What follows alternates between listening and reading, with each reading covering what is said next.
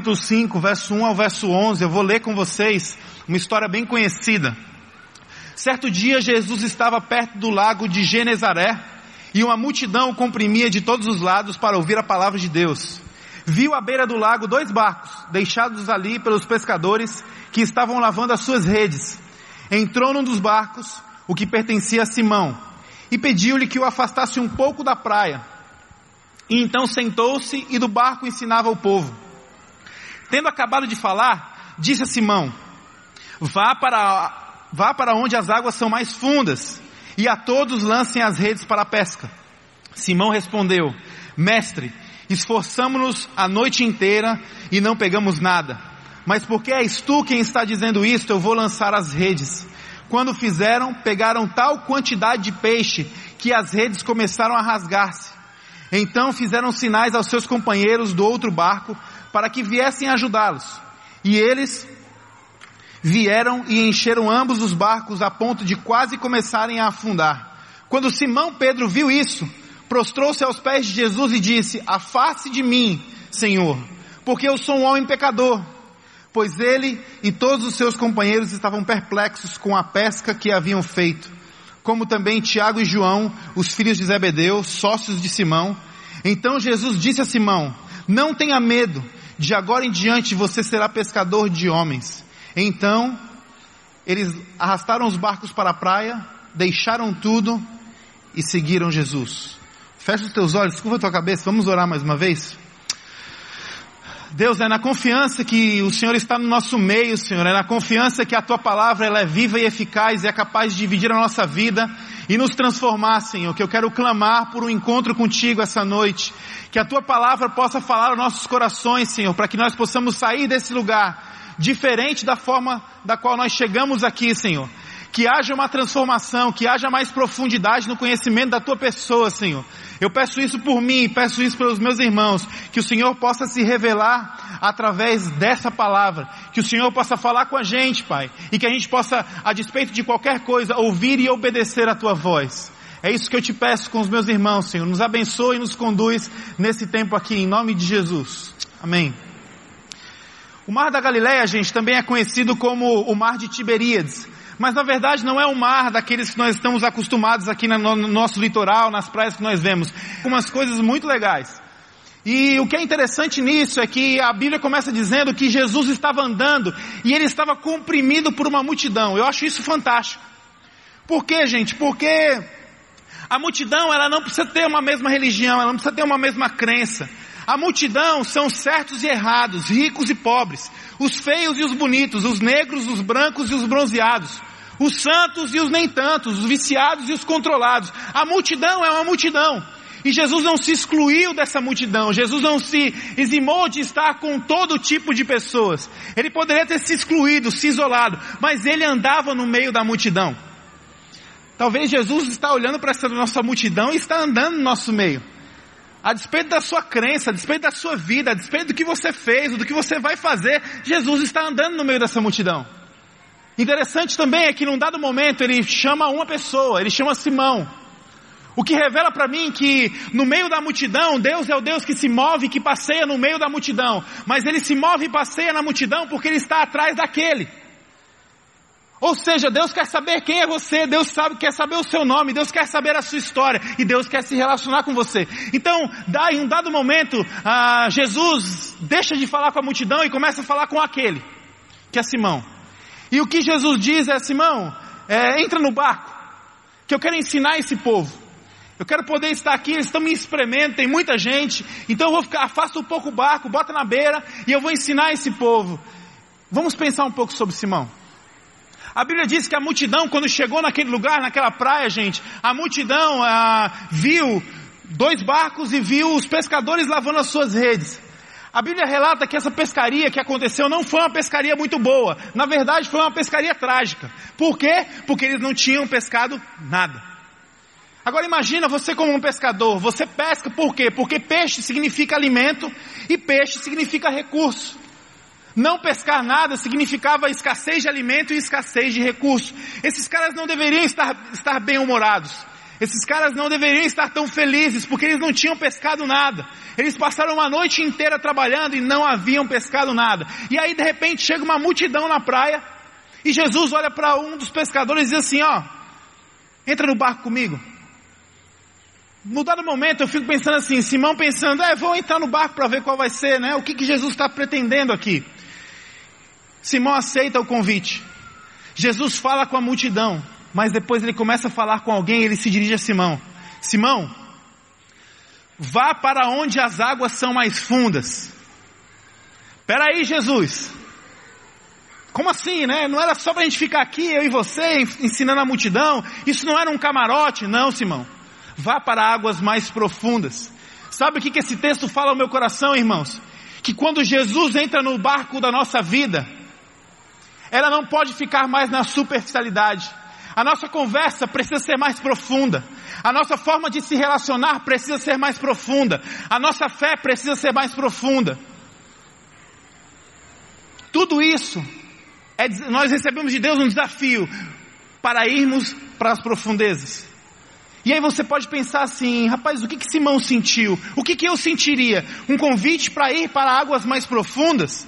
Mas a superfície é tão confortável, é tão segura, a superfície é tão calma, a superfície é tão nítida, tão clara, eu consigo ver o fundo, eu consigo ter a noção da profundidade, eu consigo estar no controle, nada de mal vai me acontecer na superfície. Não faz muito sentido ir para um lugar de risco, não faz muito sentido ir para um lugar onde eu não conheço, onde eu não tenho controle. Por um lado, irmãos, isso faz sentido. Faz sentido pensar dessa forma. Faz sentido pensar que a superfície, a superfície ou a superficialidade ah, é digno da nossa presença, é digno do nosso anseio. Mas deixe-me dizer algo. A superficialidade, ela não expõe as nossas fraquezas. A superficialidade, ela não expõe as nossas limitações, ela não molda a nossa fé, ela não representa desafios de grandes mudanças e ela não gera dependência.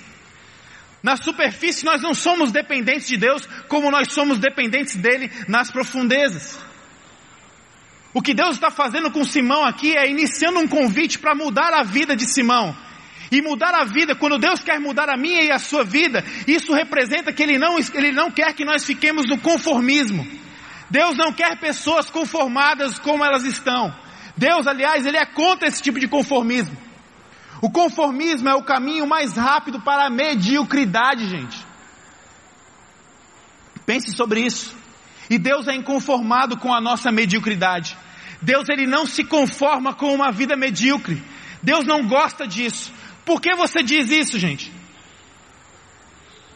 Porque ele não desistiu da humanidade quando ela virou as costas para ele no Éden. Quando Adão e Eva pecaram contra Deus e decidiram viver a sua própria vida fora da vontade de Deus, Deus poderia ter desistido e criado um outro mundo. Mas Deus não desistiu com a opção e a escolha medíocre de Adão e Eva. Deus não desistiu com a opção e com a escolha da superfície de Adão e Eva. Pelo contrário, Gênesis 3,16 fala que quando Adão e Eva pecaram, Gênesis 3,17 é Deus dando uma promessa para Adão e Eva, dizendo assim: olha, vocês tentaram estragar tudo, mas eu vou mandar um filho que vai nascer da mulher e ele pisará a cabeça da serpente. Ou seja, Deus já estava prometendo um plano de resgate, um plano de salvação. Ele é inconformado com a nossa mediocridade. É por isso que Jesus encarnou e habitou entre nós. É por isso que ele recebeu a todos como eram, mas se recusou a deixá-lo como estavam. É por isso que ele enfrentou a morte da de cruz no, no Calvário. É por isso que ele faz as suas misericórdias se renovarem a cada manhã. Por que será que Deus faz isso? Por que será que as misericórdias se renovam a cada dia? Porque é uma oportunidade de nós sairmos dessa vida superficial. É uma oportunidade de deixarmos a vida medíocre. É por isso que Ele começou a boa obra em nós e Ele nos deu a promessa que irá terminar a boa obra, porque Ele é inconformado com a mediocridade. É por isso que o plano de Deus é fazer nova todas as coisas. Ele não se conforma com a nossa mediocridade. E é por isso que ele faz esse convite. Vamos para águas mais profundas. As maiores mudanças que o mundo experimentou vieram daqueles que tinham corações inconformados. Estude a história da humanidade. Veja quem proveu as maiores mudanças da humanidade. Foram pessoas que não tinham o coração conformados. Eram inconformados com a situação, eram inconformados com a causa. Se Simão estivesse conformado com a sua vida, ele nunca teria experimentado a pesca maravilhosa. Se Simão dissesse assim, Jesus, ó, eu não quero saber não. Ó, chama outro, convida outro, vem depois. A gente conversa amanhã. Ele não teria experimentado a pesca maravilhosa. Jesus nos leva para o fundo, irmãos, porque nunca seremos desafiados no raso como somos nas profundezas. Até aquele momento, Simão não tinha ideia do que iria acontecer. Até aquele momento, o convite parecia um convite comum, sutil, despretensioso. Ele não tinha muita, muita noção do que Jesus iria pedir. Mas ele tinha uma coisa. E sabe o que ele tinha? Ele tinha uma péssima experiência. Simão tinha tido uma péssima experiência, uma péssima pescaria, talvez a pior pescaria da sua vida. Era o que ele tinha na mente, era o que ele tinha no coração. Ir para águas mais profundas significa também um convite de Deus para tocar em nossas más experiências, nos nossos fantasmas do passado, em nossos traumas e preconceitos. Por isso ele nos convida. Assim como ele chamou Simão, ele chama cada um de nós. Vamos para águas mais profundas. E Simão então parte com Jesus no seu barco para águas mais profundas. Chegando nas profundezas, Jesus diz algo para Simão. E eu sou capaz de arriscar, meus irmãos, que era o que Simão menos queria ouvir. Foi isso que Jesus disse. O que ele menos queria ouvir, isso foi lhe dito. Simão, lance as suas redes para a pesca, verso 4. Senhor, fizemos isso a noite toda. Você já se encontrou nessa situação? Deus, eu quero aceitar o convite. Deus, eu estou entendendo que o Senhor está me chamando a fazer algo. Eu topo, eu entro no barco, eu aceito o convite. Mas quando Deus diz algo para você, você, você tem um receio. Você titubeia, você fica na dúvida. Será que é isso mesmo? Você luta contra isso. Senhor, nós fizemos isso a noite toda. Eu fico pensando, Simão, o mesmo barco, o mesmo lago, as mesmas redes, as coisas ao meu redor não mudaram. Como o resultado poderia ser diferente? Se as circunstâncias são as mesmas, Jesus, nada mudou ao meu redor.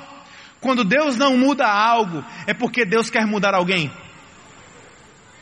Quando Deus não muda as circunstâncias ao nosso redor, é porque Deus está trabalhando em nós, irmãos.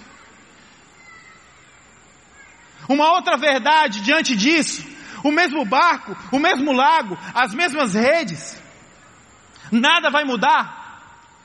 O simples fato de estar com Jesus muda toda a situação.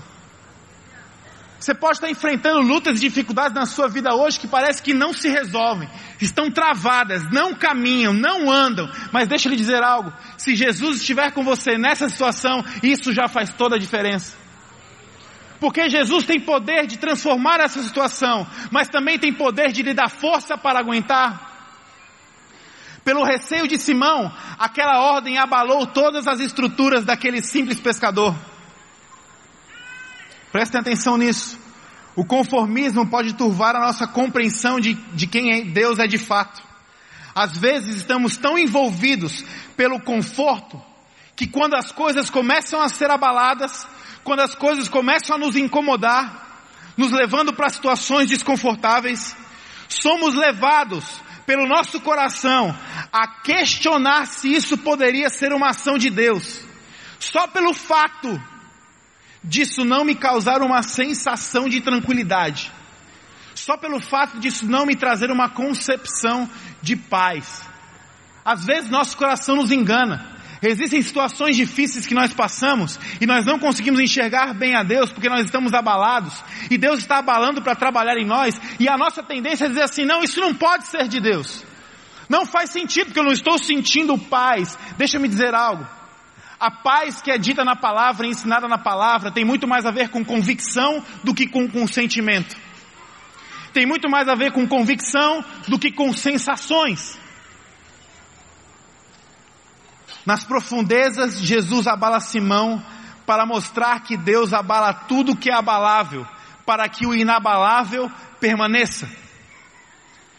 Jesus levou Simão para as profundezas com uma missão: abalar Simão, abalar tudo que havia em Simão, para que Simão pudesse perceber aquilo que era inabalável.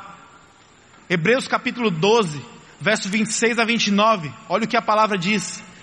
Aquele cuja voz outrora abalou a terra, agora promete: ainda uma vez abalarei não apenas a terra, mas também o céu. As palavras ainda uma vez indicam a remoção do que pode ser abalado, isto é, as coisas criadas, de forma que permaneça o que não pode ser abalado. Portanto, já que estamos recebendo um reino inabalável, sejamos agradecidos e assim adoremos a Deus de modo aceitável com reverência e temor, pois o nosso Deus é fogo consumidor. Deus abala tudo que é abalável em nossas vidas, irmãos, para que o inabalável permaneça. Deixa eu lhe dizer algo que eu tenho aprendido na minha caminhada. Eu aprendi, gente, que no meu caminho Deus coloca algumas pedras. As pedras que Deus coloca no meu caminho não têm a finalidade, Deus não tem o objetivo e nem a vontade de colocar pedras no meu caminho para me ver tropeçando e me dando mal. As pedras que Deus coloca no nosso caminho, que nos abalam, são advertências para nos livrar do mal, nos desviar do mal. Quando você tropeça, cai e quebra a cara, isso foi uma escolha sua, mas isso não era o plano dele.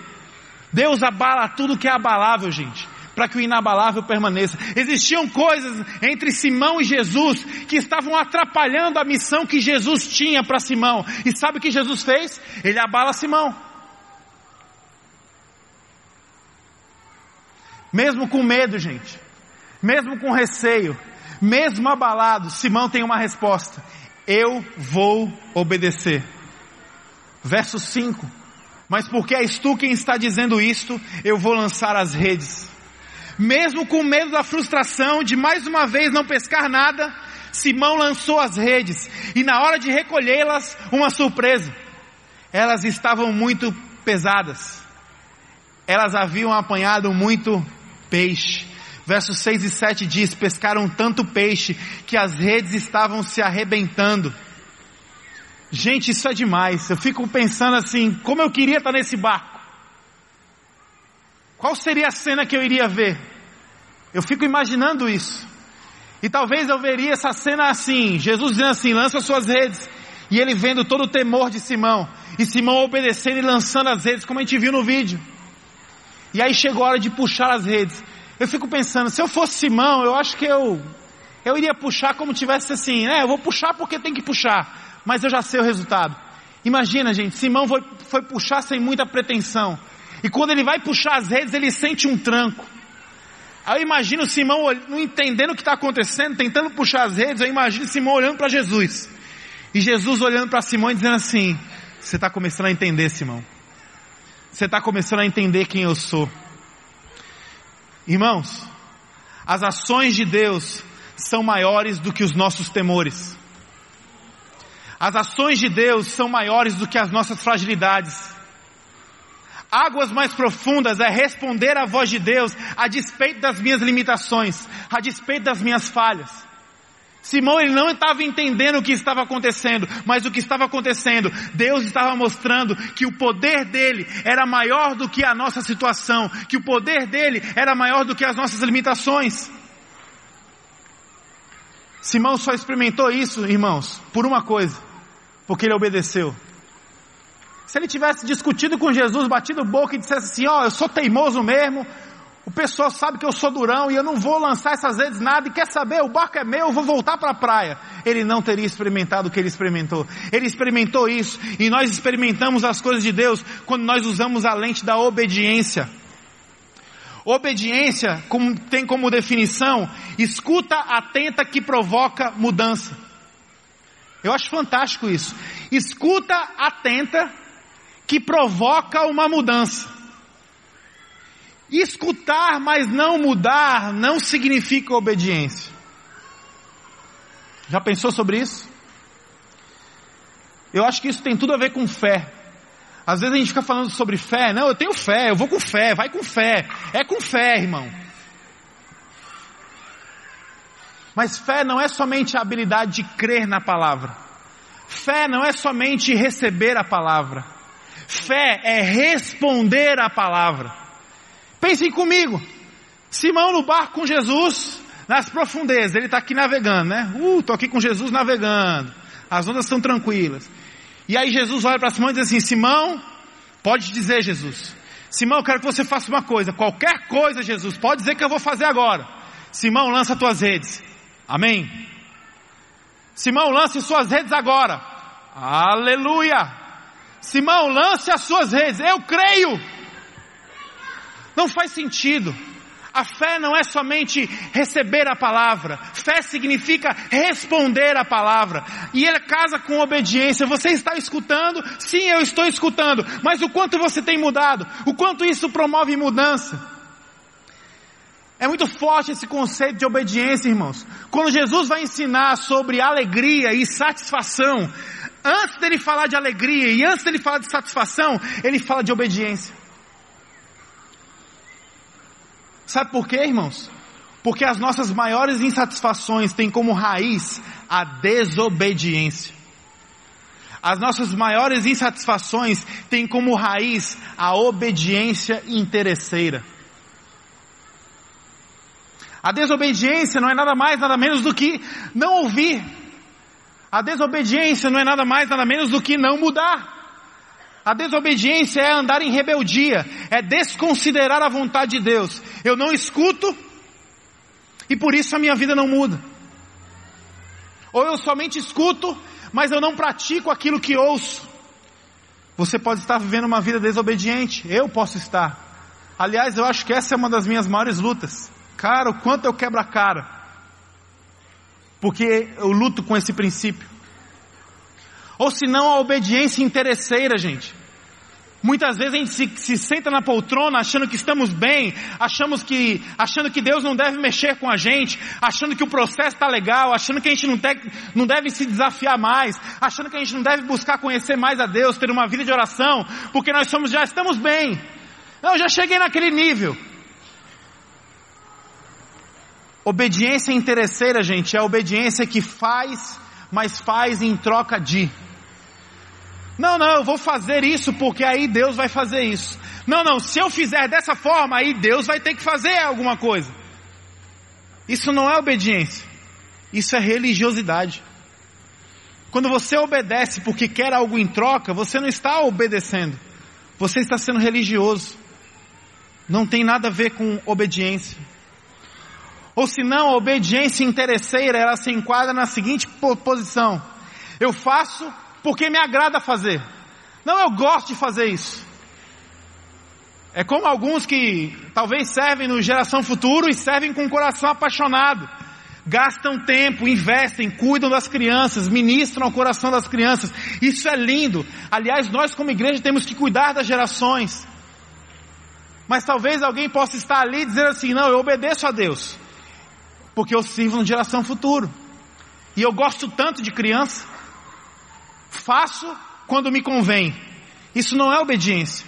Isso é conveniência. Fazer aquilo que você gosta de fazer, pode ser que você esteja obedecendo, mas pode ser que você faz porque te agrada. É conveniência. Simão, quando percebe o que tinha acontecido, quando percebe a quantidade de peixes, ele começa a perceber quem Jesus era. Verso 8. Quando Simão viu o que tinha acontecido, ajoelhou-se e disse: Afaste de mim, pois eu sou um pecador.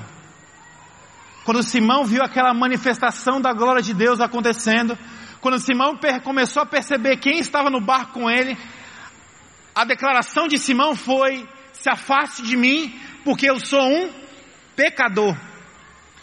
É interessante perceber como o pecado alimenta a cultura do isolamento, irmãos. Simão quis distância de Jesus por ser um pecador. Nós vivemos hoje sob um jugo de que se souberem dos meus erros, se souberem das minhas falhas, se souberem das minhas limitações, isso irá me desvalorizar diante do outro. Por isso, optamos pelo isolamento da vida. Por isso a humanidade caminha se escondendo, a humanidade caminha se omitindo. Eu não posso expor as minhas fraquezas, eu não posso expor as minhas falhas, eu não posso expor os meus pecados, porque se eu fizer isso, eu, eu, eu não vou ser mais digno, eu não vou ter mais valor. Simão olhou para aquela situação e logo disse: Deus, Jesus, se afaste de mim, se afaste de mim porque eu sou um pecador. Mas nessa história nós percebemos que o reino de Deus vai contra a cultura do isolamento. Jesus veio para quebrar todo o nosso isolamento. Acompanhe comigo. Ele não nasceu em um lugar privilegiado onde alguém pudesse ser excluído. Jesus não nasceu num palácio, não nasceu numa torre. Jesus não nasceu como dono de um império. Jesus não nasceu como um político influente. Ele nasceu numa manjedoura. Por quê? Porque ele queria que as pessoas pudessem ter acesso a ele.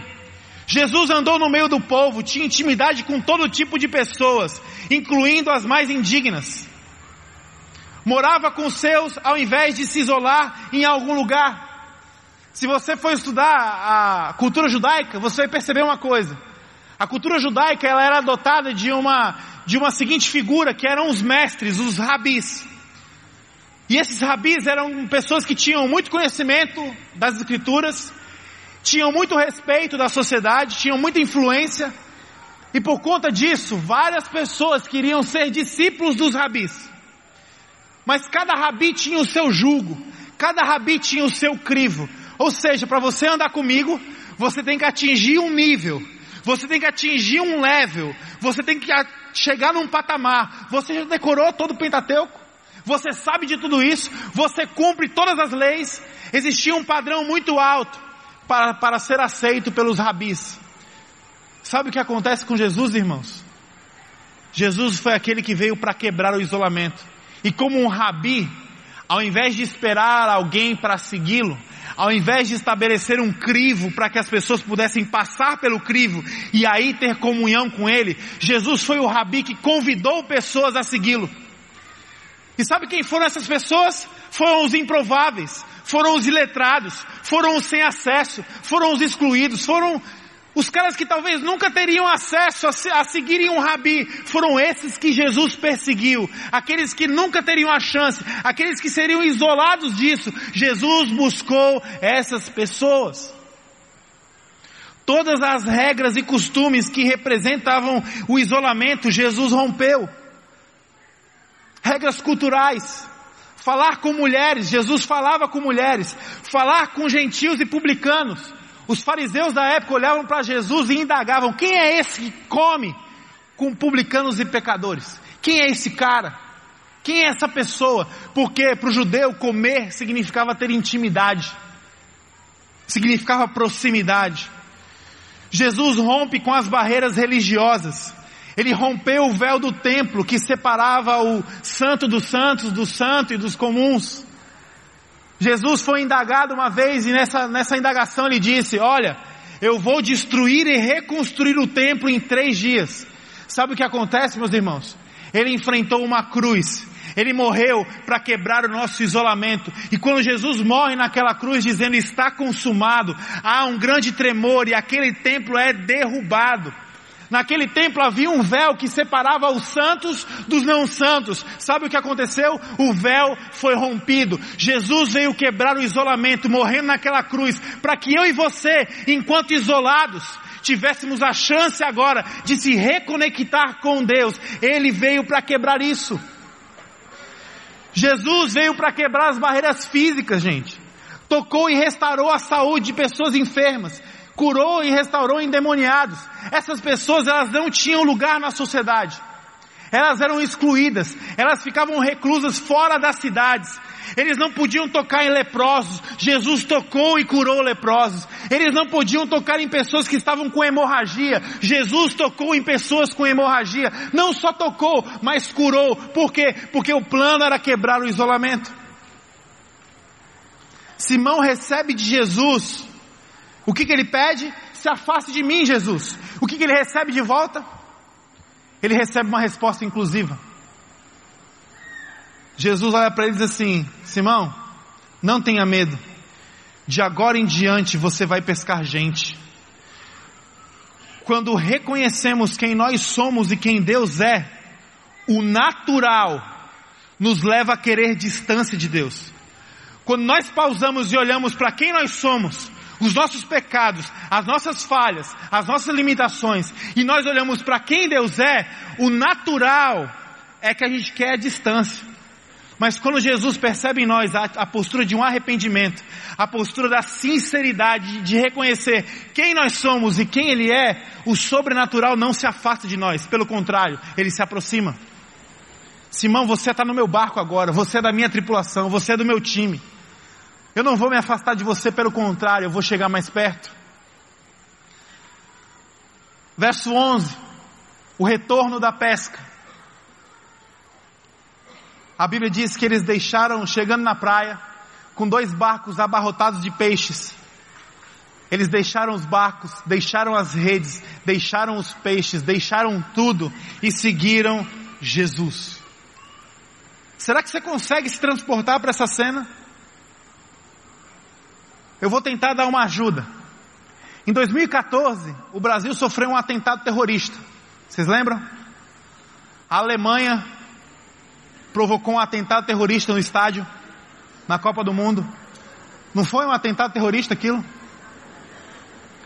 Imagina você como um jogador titular daquela seleção, você estava em campo. O resultado final, Brasil desclassificado, perdeu de 7 a 1. A pergunta é, você como um jogador que estava em campo, como você sairia do campo? Como você estaria se sentindo? Talvez esse é um sentimento semelhante ao que Simão sentia. Porque foi uma noite trágica, foi a pior experiência da vida dele como um pescador. Ele estava se sentindo muito mal. Aí sabe o que acontece? Jesus entra na história. E onde não tinha mais nenhum peixe, começou a ter peixe demais, a ponto de quase afundar o barco.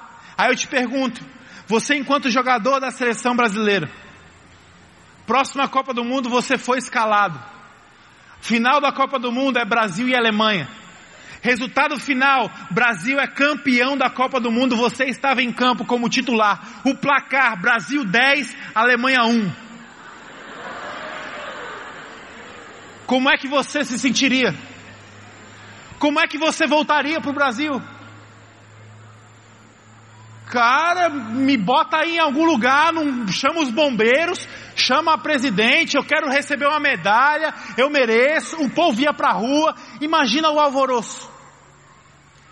Gente, imagina o que passou no coração daqueles pescadores. Eles não tinham pescado nada. E agora eles pescaram dois barcos cheios de peixe. Peixe para um pescador representa duas coisas: comida e recurso. E além disso, eles estavam agora com uma multidão na praia. Para que melhor ambiente para venda? Imagina, gente, a influência o respeito. Imagina o quanto aqueles caras iriam ser conhecidos, porque a multidão iria sair de lá dizendo assim: vocês sabem quem são os melhores pescadores do mundo? Eu estava lá e vi Simão e seus amigos no barquinho. Imagina a influência, imagina o dinheiro, imagina. Mas o que a Bíblia diz é que eles largaram tudo. Chegou na praia, gente, eles deixaram tudo e seguiram Jesus. Sabe o que a Bíblia fala comigo? Sabe o que a palavra de Deus me confronta aqui? Evangelho não é conquistar o mundo. Evangelho é deixar o mundo para trás. Glória a Deus. Irmãos, a pesca não foi maravilhosa pela quantidade de peixes que foram pescados. A pesca foi maravilhosa, porque pescadores de peixe se tornaram pescadores de gente, se tornaram pescadores de homens. Como eles deixaram tudo? Imagina o que a multidão achou daquela história. Rapaz, o que aconteceu? Não estou entendendo, cadê os caras? Agora comprar peixe, cadê os caras? Não, eles foram embora. Mas foram embora, deixaram tudo. Como assim? Deixaram. Esses caras estão doidos, esses caras perderam a noção. Não, só pode ter endoidado, né? Porque como é que deixa barco, rede e peixe no meio da gente aqui e vai embora? Esses caras não estão batendo bem da bola. A verdade é que eles não deixaram tudo. Eles deixaram tudo aquilo que era meio para seguir o fim de tudo, para seguir a razão de tudo, para seguir, seguir o Criador de tudo, para seguir o sustentador de tudo. Diante de Jesus, os peixes, os barcos, as redes, a reputação, os bens, as riquezas, a influência, o reconhecimento perdem a prioridade e passam a ser tudo que menos importa. Porque Jesus é tudo o que precisamos. Foi isso que os pescadores entenderam. Eles não estavam malucos, eles entenderam qual era a mensagem, eles entenderam a essência. E para finalizar com vocês, irmãos, eu queria nos levar a um desafio. Onde você se encontra nessa história? Quem é você nessa história? Será que você é multidão? Não tem relacionamento com Jesus? Está no meio do povo para ver o que acontece? Quer comer um peixe sem muito compromisso, estou aqui de passagem porque eu conheço algumas pessoas, eu estou aqui no meio da multidão porque eu gosto do clima. Não tem problema, irmãos. Vocês são muito bem-vindos em estar aqui, mas vocês precisam saber que o Deus que anda na multidão está procurando aqueles. Deus continua passeando por essa multidão buscando alguém. Ele quer sentar com você. Ele quer entrar no barco da sua vida. Ele quer te levar para uma jornada de vida mais profunda. Ele quer tirar você do seu isolamento. E Ele quer lhe incluir numa família espiritual. Esse é o plano de Deus. Será que você é multidão hoje? Ou será que você é Simão? Eu já estive no barco com Jesus. Eu já deixei o mundo para trás. Acontece que a história de Simão, gente, ela não termina aí. Simão é o conhecido apóstolo Pedro. O cara que deixou tudo para trás. O cara que presenciou Jesus curando pessoas, Jesus restaurando pessoas. Pedro foi aquele que ouviu da boca de Jesus em Cesaré de Filipos, Mateus capítulo 16. Olha, Pedro, deixa eu lhe dizer uma coisa. Sobre essa pedra eu vou edificar a minha igreja e as portas do inferno não vão prevalecer contra ela. Sobre essa pedra tinha uma conotação geográfica, mas tinha uma conotação sobre uma pessoa. Jesus tinha uma expectativa sobre Pedro. E sabe o que acontece, irmãos? Pedro negou Jesus no momento mais crucial da vida de Jesus, na fase mais difícil. Sabe o que acontece? Pedro nega Jesus três vezes. Depois desse, dessa cena, depois desse acontecimento, Pedro vai embora e Jesus morre. Ou seja, a última memória que Pedro tinha daquele a quem ele amava eram cenas de negação. Eram cenas dele dizendo: Eu não conheço, eu não tenho parte, não, não, não tem nada a ver comigo. Imagina o peso que Pedro carregava. Pedro foi aquele que deixou o mundo para trás, mas que depois de ter falhado no seu plano, voltou a pescar. Voltou a pescar peixe. E João capítulo 21, gente, tem uma história fantástica, eu não vou ler porque a gente vai encerrar agora. Mas João capítulo 21 conta uma história fantástica.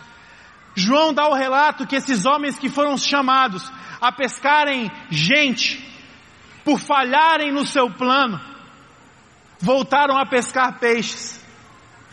E a Bíblia então conta que Jesus chega na beira do mar da Galileia, o mesmo mar os mesmos pescadores, o mesmo barco. E a pesca estava parecida. A Bíblia diz que eles não estavam pescando nada. E Jesus então da beira do lago diz: joguem a rede mais para aquele lado ali. Os pescadores então lançam as redes. E eles pescam 153 peixes muito grandes. Eles começam a se lembrar de uma história que eles já tinham vivenciado. Pedro então pula na água sai nadando até a margem. Os outros trazem o barco. E quando eles chegam diante de Jesus, sabe o que eles viram? Eles viram no verso 9 que estava sobre a brasa peixes e que havia pães ali. Jesus foi naquele lugar onde ele convidou aqueles homens pela primeira vez. Jesus retornou ali. E Jesus os convida agora mais uma vez e quando Jesus convida, o que Jesus oferece? Pão e peixe. Será uma coincidência ou será uma mensagem? Eu creio que isso é uma mensagem de Deus para a nossa vida, irmãos. Sabe por quê? Porque aqueles homens que falharam com Deus, eles haviam presenciado esse próprio Deus multiplicando por duas vezes pães e peixes. A mensagem fala comigo acerca disso. Nós somos passíveis de mudança. Nós somos levados e seduzidos a substituir facilmente as nossas prioridades. Rapidamente podemos voltar a querer conquistar o mundo, ao invés de caminhar deixando o mundo para trás. Mas sabe qual é a mensagem de Deus? Vocês podem mudar, mas eu não mudo. Eu continuo sendo o mesmo Simão. Eu continuo sendo o mesmo João. Eu continuo sendo o mesmo Tiago. Você pode oscilar na sua vida, você pode falhar nos seus planos, mas eu não falharei. Eu sou o mesmo. Pães e peixes. Então Jesus olha para Pedro e faz uma pergunta para Pedro: Pedro, você me ama? Amo, Senhor. Segunda vez, Pedro, você me ama? Amo, Senhor. Terceira vez, Jesus olha. Será que Jesus estava surdo? Não. Será que Jesus não estava entendendo a resposta? Não. Pedro, você me ama? Eu te amo, Jesus. Quantas vezes você me negou, Pedro? Quantas vezes você me abandonou, Simão? Quantas vezes você precisa ser restaurado, Simão? Pois eu sou capaz de restaurar todas as coisas. Você estragou tudo uma vez, pois está aqui uma outra oportunidade. Você estragou de novo, pois está aqui mais uma. Você estragou tudo de novo, pois está aqui a outra oportunidade. Jesus é capaz de restaurar todas as coisas. E porque Deus não muda, irmãos? E porque Deus é capaz de restaurar todas as coisas? Aqueles caras trocaram o mundo por Jesus. Porque Jesus é incomparável, incomparavelmente melhor do que o mundo. Eu queria te convidar a fechar os teus olhos, curvar a tua cabeça. E no seu lugar eu queria que você respondesse essa pergunta. Quem sou eu essa noite? Eu sou multidão. Eu estou no meio de um monte de gente. Jesus está procurando você.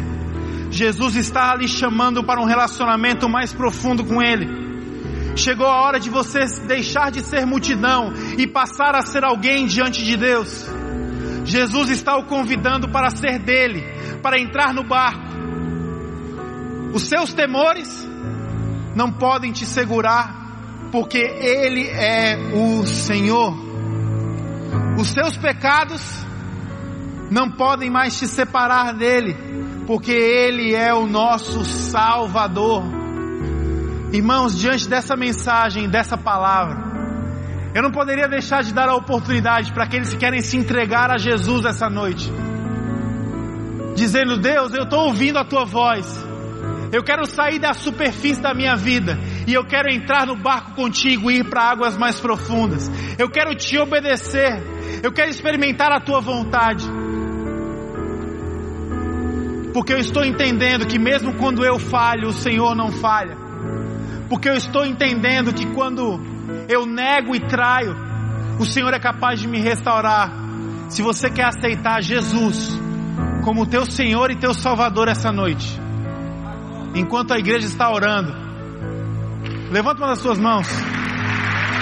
Deus te abençoe, irmão. Fica de pé, pode ficar de pé. Você quer aceitar Jesus? Fica de pé agora. Não vai embora não, fica de pé. Te abençoe.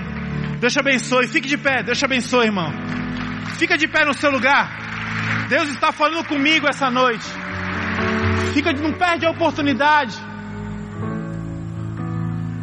Vem aqui à frente, você que está de pé e aceitou a, sua, aceitou a Jesus como teu Senhor e Salvador. Nós queremos te receber, nós queremos te dar um abraço.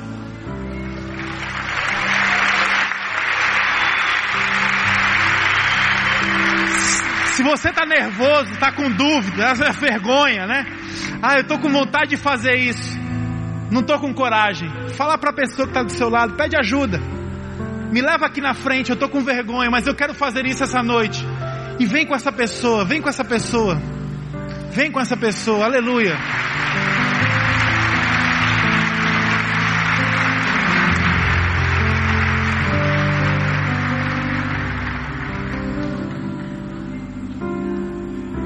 Pode vir, dá tempo, dá tempo, dá tempo.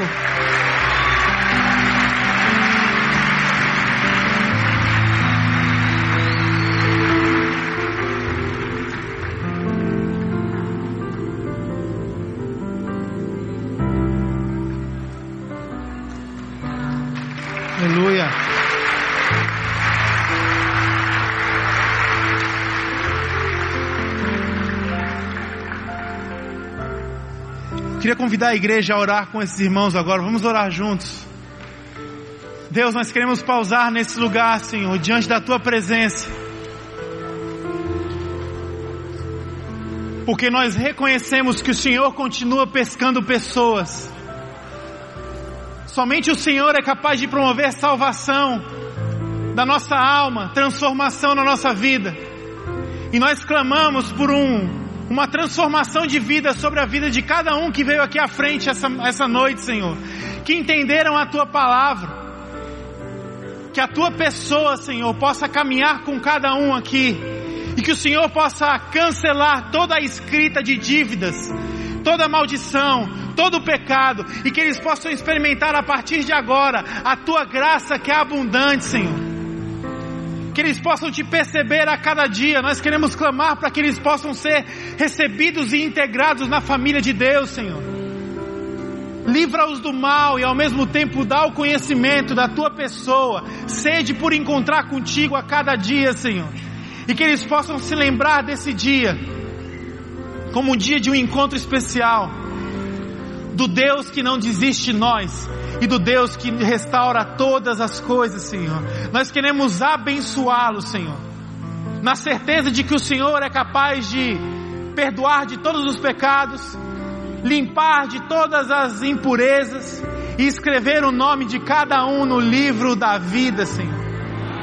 O Senhor é o Deus que faz nova todas as coisas e isso acontece hoje. Queremos te louvar por isso, Jesus. Muito obrigado por essa noite e por esses irmãos. Enquanto nós estamos orando, igreja, o segundo desafio é: você é Simão, o que, que está nas tuas mãos hoje? Que você precisa deixar na praia para voltar a dar a prioridade a Jesus, para voltar a dar a tua devoção, o teu coração a Jesus. Quais são as coisas que estão nas tuas mãos que impedem você de buscar Jesus com tudo que você é e com tudo que você tem? Essa é uma noite de restauração para você que está em Jesus. Essa é uma noite de restaura, de reafirmar o seu compromisso com Ele. Essa é uma noite de arrependimento, de renovação, de entrega de vida. Então aí no seu lugar, eu queria te desafiar a orar agora Ore onde você está, Deus, eu me perdi no meio do caminho. Deus, eu te neguei no meio do caminho. Eu acabei tropeçando, eu acabei falhando. Porque essa noite é a noite que nós estamos ouvindo da palavra de Deus, que existe uma nova chance, existe uma nova oportunidade. A despeito das minhas falhas, Ele não falha.